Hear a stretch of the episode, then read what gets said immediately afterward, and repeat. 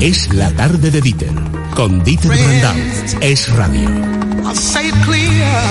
Las seis y nueve minutos de la tarde, las cinco y nueve en Canarias. Nieves, una última mención de nuestros anunciantes, un consejo para los oyentes y empezamos ya con las recomendaciones. Pues vamos con BIO, el primer sistema esterilizador del aire de uso profesional. Lo podemos tener todos ya en nuestra casa. Nos dicen siempre desde BIO que podemos cambiar la vida a través del aire y para eso están ellos. Es el filtro más sofisticado del mercado, mejora la calidad del aire, purifica totalmente el ambiente, podemos decir adiós a los gérmenes, a las bacterias y a los virus y sobre todo podemos mejorarle la vida a los que tenemos cerquita que tienen problemas respiratorios, asma, rinitis, fatiga, eh, porque lo que hace Bio es quitar todas esas eh, impurezas del ambiente y lo devuelve completamente filtrado. Podemos tener Bio en casa llamando al 900 730 122 900 730 122. Tenemos 15 días de prueba sin compromiso para comprobar sus beneficios y además por ser oyente de radio va a poder disfrutar de un 15% de descuento. Ya lo sabe, Bio. Luis del Pino, director de Sin Complejos, ¿está usted ahí? Muy buenas tardes, don Dieter Brandau. ¿Qué tal está usted? Eh, resistiendo. ¿Y usted? Pues bueno, también resistiendo. Aquí confinado hasta que mañana pues toque sin complejear. Por cierto, que sobre el confinamiento nos ha hecho un romance Fray Josefo. Eh, voy a mantener un poquito a la espera a nuestros oyentes porque les recomiendo que no se lo pierdan y también quiero que lo escuches tú en directo, Luis. Pero antes, tu recomendación.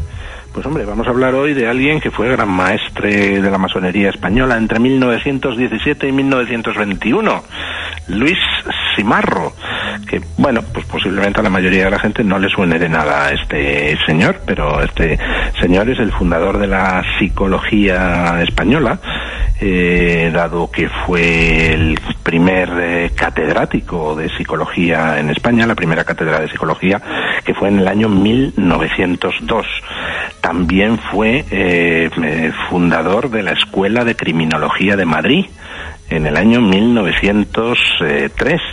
Eh, fue amigo, mentor y rival de Ramón y Cajal, con el que contra el que compitió en alguna en alguna aspiración a cátedra, perdiendo ante Ramón y, ante Ramón y Cajal, eh, pero vamos, eran amigos y él y colaboradores, estuvieron trabajando juntos mucho tiempo y Simarro, de hecho, le enseñó a Ramón y Cajal algunas de las técnicas del italiano Golgi, eh, cosa que Ramón y Cajal reconoce en sus memorias sin ningún problema, porque ya, ya te digo que eran, que eran amigos.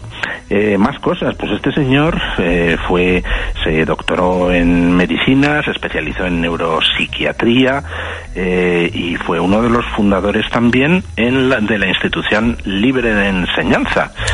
Eh, y bueno, mm, su carrera en la masonería pues eh, no fue demasiado larga, se metió en la masonería ya pues siendo mayor eh, creo que tenía cincuenta y tantos años, pero fue bastante fulgurante, dado que era una figura pues bastante respetada dentro del mundo científico e intelectual español y fue gran comendador del grado 33 de la masonería española y después de dejar de ser gran comendador le nombraron gran maestre de la masonería española y lo fue hasta 1921 falleciendo poco después en el año 1922.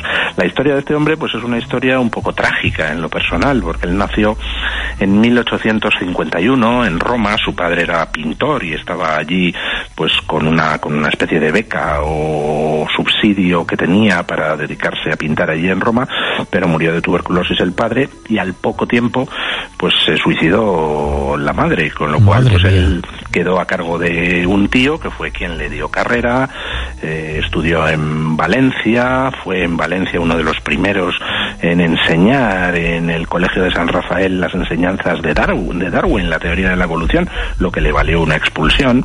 También pues tuvo algunas épocas de exilio que le persiguieron por las ideas más bien liberales que tenía y también fue eh, defensor de Unamuno cuando a Unamuno le persiguieron en 1920 judicialmente por algún por algunos artículos que había escrito. Entonces, bueno, pues una vida bastante bastante mm, eh, llamativa y no es alguien que sea excesivamente conocido, lo cual resulta curioso para ser fundador de la Escuela de Criminología, el eh, fundador de la primera cátedra de psicología en España, etcétera, etcétera, etcétera. En su tiempo debió ser un personaje, sobre todo en Valencia, como has comentado, muy reconocido porque otro valenciano ilustre, estoy viendo que le dedicó un cuadro que está en el Museo Sorolla, Investigación. Óleo de Sorolla, en cuyo centro aparece el doctor Simarro, en 1897. Em, eh, Sorolla, que es valenciano, pero murió en Cercedilla. Todo hay que decirlo Ah, porque sí, fue ahí. Mire, eso no lo sabía yo.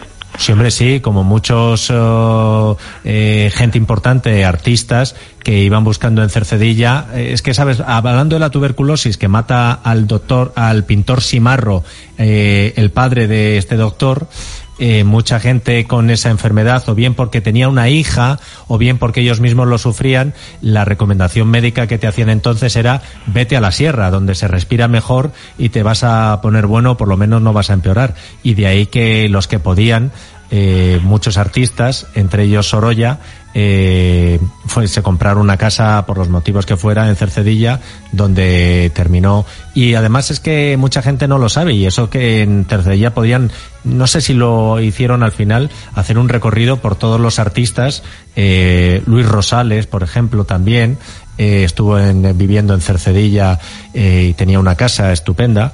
eh, y en el caso de Sorolla terminó allí, pero él como valenciano, pues al neurólogo del que nos has hablado debía conocerle bien y debió ser una figura importante, como tantas otras olvidadas con el paso del tiempo, Luis. Pues sí, señor. Y bueno, pues me supongo que es estas cosas de los avatares políticos, ¿no? Los eh, que tienes enfrente, pues eh, te desprecian porque no eres de los suyos, y los tuyos, pues te olvidan porque en el fondo van a lo suyo, ¿no? Entonces, pues así. En eso, en eso no, no hemos cambiado. Bueno, Del Pino, quiero eh, que lo escuches en directo, ¿vale? Venga. Eh, Fray Josefo le dijimos, oye, del confinamiento puedes hacernos un diario de tu confinamiento o algo por el estilo. Y Fray eh, lo que se ha hecho es un romance. Y quiero que lo escuches y luego lo comentamos. Dale, Isaac.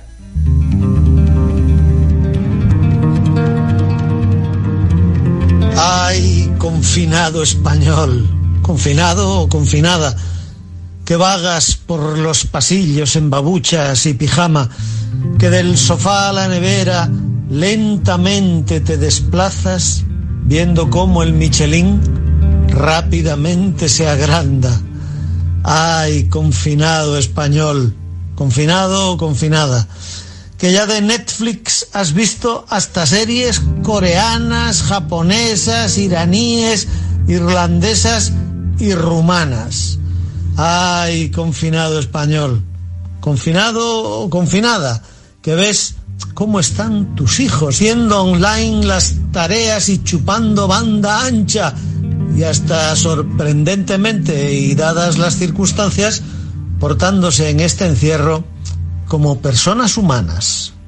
Ay, confinado español, confinado o confinada, que a las 8 de la tarde en tu balcón o ventana aplaudes como un poseso hasta enrojecer las palmas como homenaje a los médicos y a la gente sanitaria y a las cajeras del súper y a policías y guardias y a transportistas, bomberos y a todos los que se afanan arriesgándose a enfermar de una manera magnánima. Ay, confinado español, confinado o confinada, que echas de menos el fútbol, que echas de menos las cañas, que echas de menos salir a comer fuera de casa, que echas de menos dar besos a las personas cercanas, que echas de menos la vida de hace solo tres semanas, pero que echando de menos te confinas y te aguantas y tratas de no agobiarte y de conservar la calma. Ay, confinado español, confinado o confinada, que has perdido tu trabajo, tu negocio, tu ganancia por mor del coronavirus y del estado de alarma. Y que cuando acabe esto, o incluso mientras acaba, no sabes qué vas a hacer, pues no puedes hacer nada más que aguantar el encierro y no perder la esperanza. Ay, confinado español, confinado o confinada, que has perdido por el virus a una persona cercana y ni siquiera has podido dirigirle una mirada, ni cogerla de la mano, ni decirle unas palabras, ni con familia y amigos despedirte y enterrarla. Ay, confinado español, confinado, confinada, que durante la encerrona a un gobierno malo aguantas. ¿Qué digo malo? Nefasto, nocivo, como una plaga, más peligroso que el virus que nos enferma y nos mata. El peor de los gobiernos en la peor circunstancia. Ay, confinado español, confinado o confinada, que me ha salido un romance con muy poquitita gracia. Lo lamento, de verdad, pero es que las circunstancias a veces hacen difíciles las chacotas y las guasas. En fin, un saludo a todos, que hay que tener confianza, que a pesar de este gobierno se acabará esta desgracia, que somos una nación que sabe aguantar y aguanta. Ánimo, resistan todos, por ustedes, por España.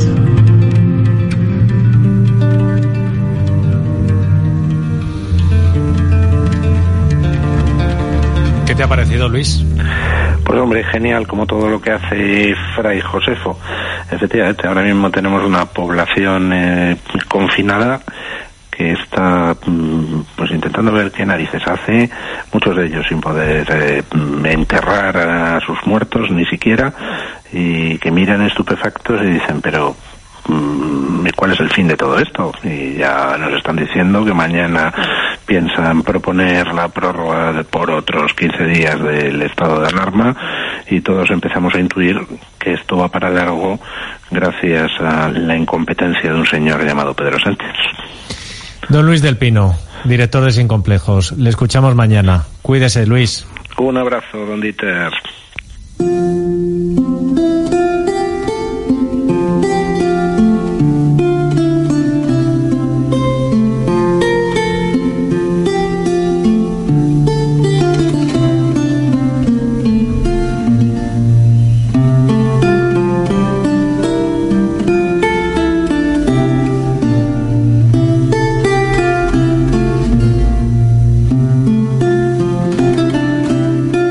Saben que Renfe, en ese transporte de cultura que hace todas las semanas con nosotros, siempre nos trae a Andrés Amorós. Luego hablaremos de Beethoven, pero antes, Andrés, buenas tardes. Buenas tardes. ¿Qué tal estás, Andrés? ¿Todo en orden? Pues mira, sí, magistral ha estado Fray. También cuando no hace gracia, porque yo estoy confinado y mi mujer confinada. Así que escuchando a Dieter y trabajando como siempre. Gracias por completar ese romance de Fray Josefo Amoros. Y, enhorabuena por la entrevista Antonio López, que de verdad fue algo fuera de lo común. ¿eh? ¿Te gustó, eh? Bueno, no, y, pero sobre todo dificilísimo, es que yo lo conozco, Antonio. ¿eh? Oye, pero ¿qué, Qué regalo nos hizo, ¿eh? Bueno, huye absolutamente de, la publicidad, de la prensa, de todo lo que suponga vanidad. Él está en otro mundo. Yo he dicho alguna vez que era, perdón, eh, exagero un poquito, mm, como San Francisco de Asís, metido en su mundo, comprende, no le interesa nada de dinero, vanidad y todo eso, entonces fue magnífico tenerlo ahí. Sí, la verdad es que el mérito fue todo suyo por su generosidad y bueno, también de Nieves López Gamonal, que insisto, fue la persona que convenció a Antonio López para que entrara con los catedráticos en este programa. ¿Qué es lo que está sonando, Amoros? Pues mira, está sonando un laúd italiano del Renacimiento y es que resulta que hoy quiero comentar, recordar a un artista que ahora que se recuerdan tantas cosas de pestes históricas, pues un artista que murió de la peste en Venecia en 1510 y que le encantaba tocar el laúd en este momento, que se llamaba Giorgione, escrito con G de Gerona, Giorgio, Giorgione es un derivado. En veneciano popular decían también Zorzi, con Z pronunciada así, algo así como el gran Jorge, digamos. Bueno, pues él murió en la peste de Venecia y lo sabemos sobre todo porque mira, hay un, un libro que lo usamos todos, había un pintor llamado Vasari, un pintor Miguel Angelesco, que bueno, está bien, pero sobre todo escribió un libro fundamental que es La Vite de Piochelenti Pittorita, las biografías de los pintores, y es la fuente inmediata, ¿no? ¿Y qué es lo que cuenta de, de Giorgione? Pues te leo. se complacía continuamente en las cosas del amor. Le gustaba admirablemente el sonido del laúd, que él tañía y cantaba a la vez tan divinamente que por ello se empleaba a menudo en varias músicas y reuniones de nobles. O sea, fíjate si es adecuada la música. ¿Y cómo murió? Pues lo cuenta Vasari, no cambió una coma. Se enamoró de una señora y mucho gozaron los dos de sus amores. Ella se contaminó de peste y él, ignorándolo, siguió tratándola y se contagió. En breve tiempo pasó a la otra vida. Fíjate qué historia. Qué aparte de eso, este es un pintor que es que vale la pena absolutamente recordarlo, porque creó con Tiziano pues la escuela veneciana del Renacimiento, y influido pues por Antonello de Messina, que le influye en la técnica al óleo, por Leonardo, que le enseña lo que se llama el esfumato, que visitó Venecia, ese, esa forma de diluirse, de esfumarse las sombras, pintó frescos, pero sobre todo hay una cosa, y no, sabes que a mí no me gusta hacer novelerías, pero es que Giorgione, con él es inevitable, muchos dicen que es el pintor más misterioso de la historia. ¿Y eso? fíjate, bueno, por un lado pinta de maravilla, sensualidad, colores brillantes, usa el lienzo ya, no la tabla, pero sobre todo es que su pintura lo que hay es algo muy moderno, poesía, lirismo, melancolía, misterio, se ha dicho que ha inventado el paisaje moderno porque el paisaje hasta entonces pues normalmente era un paisaje digamos muy minucioso, casi fotográfico y allí en todo caso unas figuras. Y no, no, ahora lo que hay es una visión de conjunto. Vamos a ver, además es que hay poquísimas obras de él que sean seguras. Mira, recordemos, hay una que es la Venus dormida de Dresde, tumbada con, un, en fin, un paisaje al fondo, que es una belleza, crea el tipo de Venus que luego continuará Tiziano y hasta nuestro Velázquez, ¿no? En el Prado hay un cuadro precioso, la Virgen con el niño, San Antonio y San Roque, si no me equivoco, pero que probablemente no es, no es suyo, sino de Tiziano. En la Academia de Venecia hay un retrato fantástico de una vieja, una cosa también muy renacentista, la naturaleza, no solo la belleza, los jóvenes, los viejos. Y si recuerda sobre todo el cuadro más famoso, La Tempestad, hmm. ese, han dicho que es el primer paisaje moderno. ¿Qué pasa? Pues que allí está una señora desnuda, preciosa, y al otro lado un soldado aparentemente y ¿qué hacen? Ella está amamantando a un niño, bueno, ¿y qué pasa allí? Un paisaje misterioso, no se sabe, un tono general de melancolía, claro, también otro cuadro curiosísimo, los tres filósofos, que no se sabe si son los filósofos o los reyes magos. Mm, bueno, entonces es un pintor que es que se han hecho tantas atribuciones, tantas interpretaciones, que no se sabe, pero un pintor magnífico.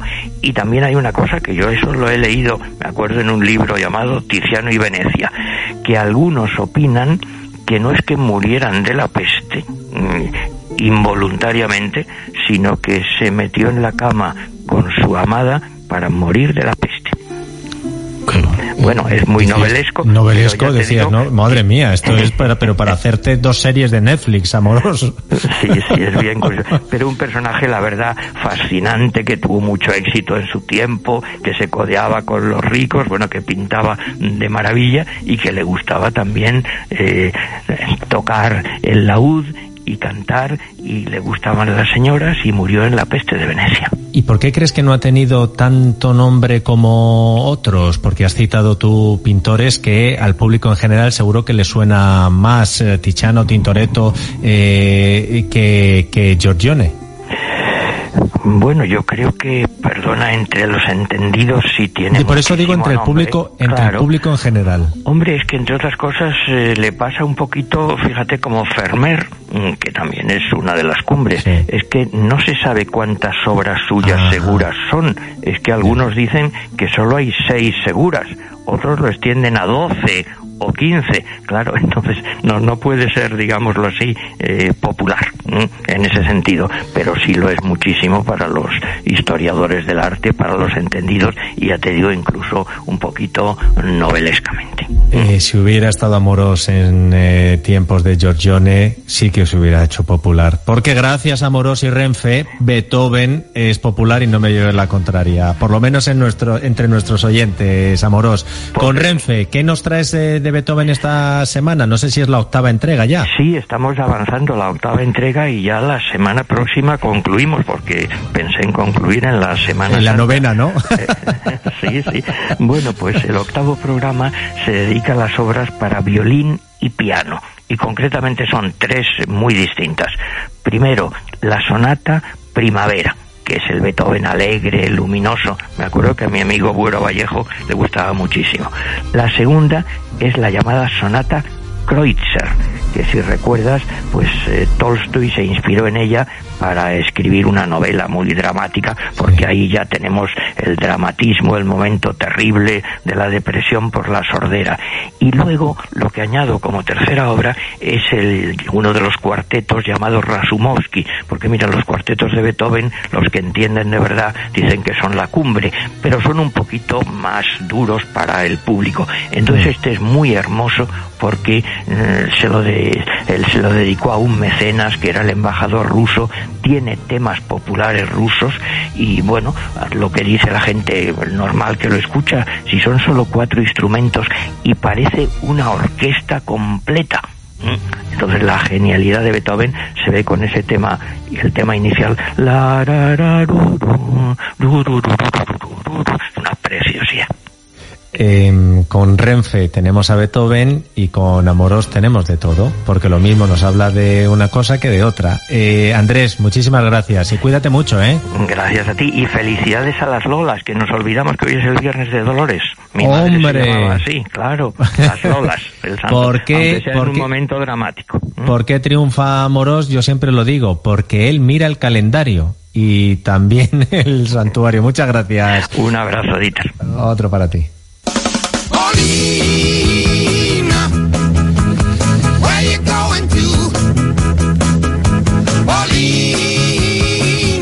Bueno, no es su día en el Santoral, pero, pero para nosotros siempre es un placer tener a Pablo Molina. San Pablo, buenas tardes. Hombre, ¿qué tal, Santiter? ¿Cómo estamos? Em, ¿Qué tal por Murcia?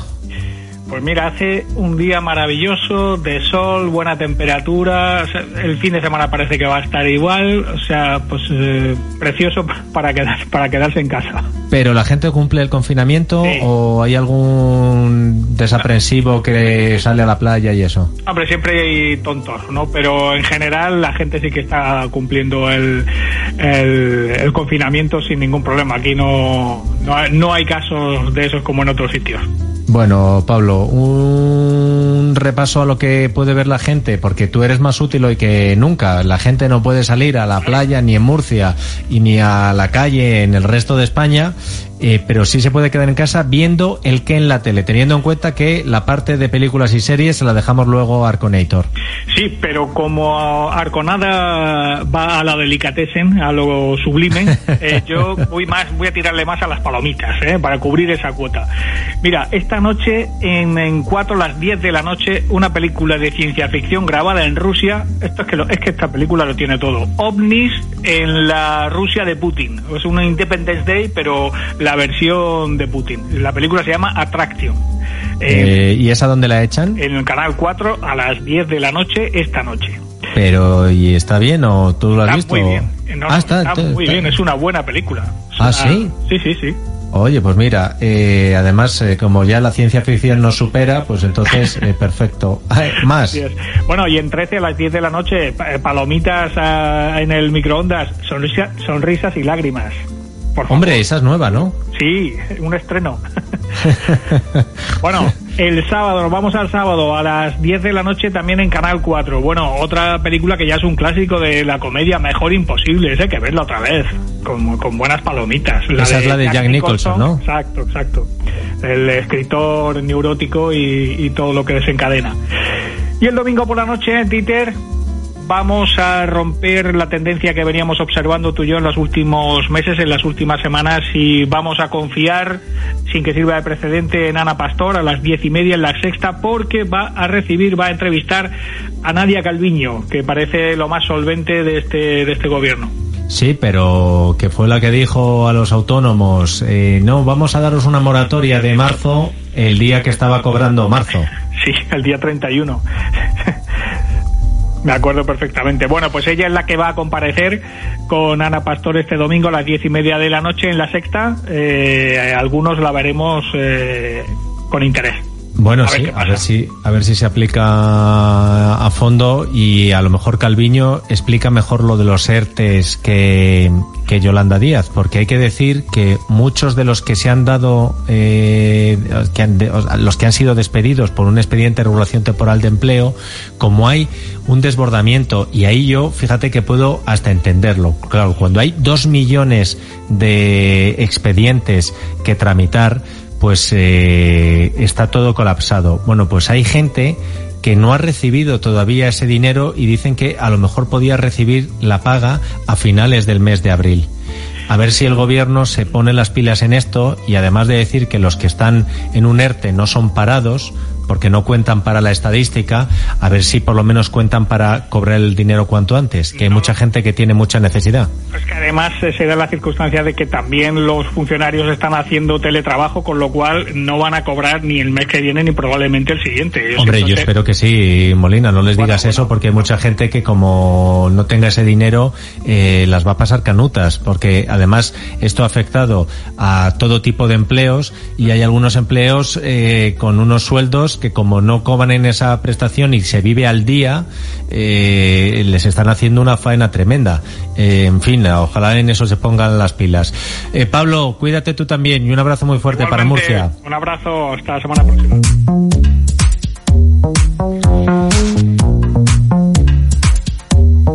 Adrián González, director de comunicación de Mundo Natural, muy buenas tardes. Buenas tardes, Peter. ¿Cómo estamos, Adrián?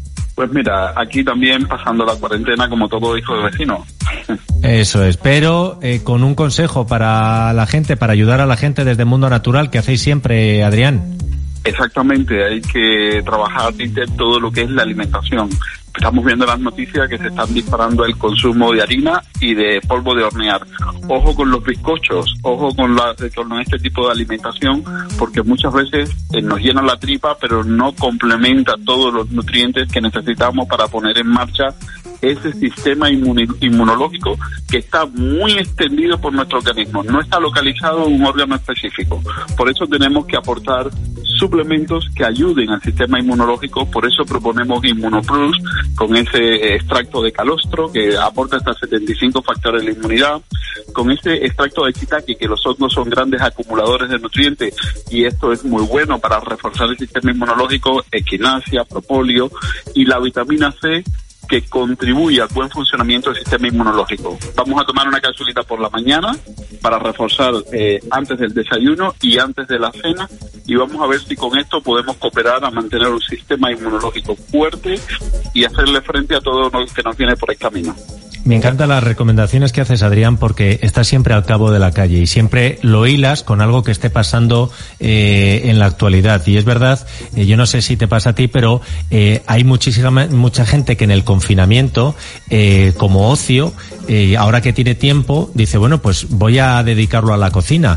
Y además también para entretener a los niños, venga, vamos a hacer un bizcocho y demás. Y es verdad que se están, como no hacemos ejercicio y como ahora eh, también la pagamos en parte el aburrimiento con el comer, eh, algunos eh, se pueden estar poniendo como el tenazas, hablabas tú de ese eh, aumento del consumo de harinas y demás, y nunca viene de más mandar el toque de atención, ojo que está muy bien, pero si esto va a durar mucho tiempo, también hay que cuidar lo que se come y sobre todo esa forma de compensar algunas deficiencias que tenemos con esos suplementos que siempre nos dan y son naturales desde Mundo Natural. Y además, ahora más que nunca, eh, para farmaciamundonatural.es, ¿verdad, eh, Adrián?